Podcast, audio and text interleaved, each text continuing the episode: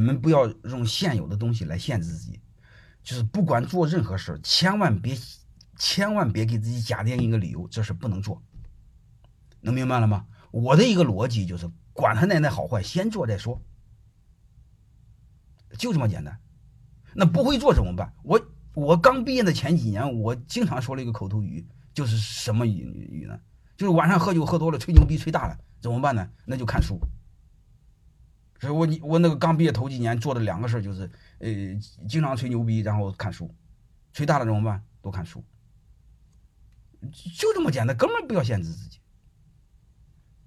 好吧，你不要用过去的判断，所以扩大认知，我给你给你谈这么一个，最后一个我就谈这一点，好吧？不管做任何事，你你只要是不不把你丢命的，就是风险可控的情况下，我就一个逻辑，先做。你们从网上搜一篇文章，我专门写了一篇文章，做就好了。任何事你只要做了之后，你突然就会发现，唯一限制你的是你过去的认知，唯一毁掉你的。还是你过去的认知，唯一是能让你变得很穷的，还是你过去的认知。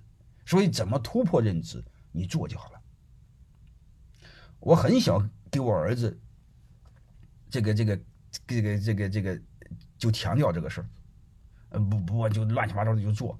我老婆呢，老认为有风险，就不让做。然后我就警告我老婆，因为中国有一句话叫“母强子弱”。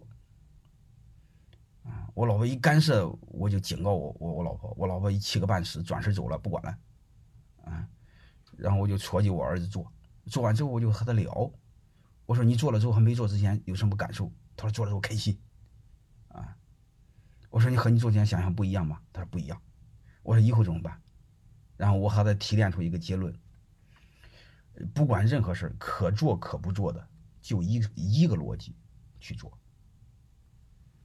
我们小人物特容易用得失去判断未来，就看先看这个事儿，这个事儿对我有没有好处？没好处就不做，有好处就做。各位，你想多少鸟人是把自己给毁了？我见多了，他先假定得失。各位，你没做之前没法用得失，没法用现金的得失来衡量。很多事它和现金无关，和精力有关。精力是财富，这个事做了之后对你没有现金，对吧？他提高的是能力，能力它是有一定的滞后性才能变成现金。我们太多的小人物，先说一个就是这个事对我有没有好处？你比如我很看好了一个人，我很看好的一个人，我说你能不能给我写一个这个这个这个文案给我看看？没写。后来我才知道，他为什么不写呢？他说这个我要写了，你没要我，你会不会用我的文案？我不吃亏了吗？你能听明白了吗？这不就要有病吗？你明白的意思吧？所以你会发现，我们太多的小人物用得失来去判断。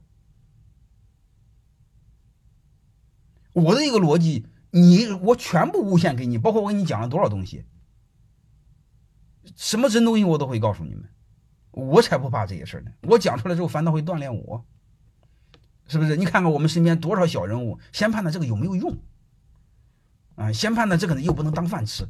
我们穷人所有的训练孩子就一个逻辑，这玩意儿能当饭吃吗？这玩意儿能找着好工作吗？这玩意儿能换钱吗？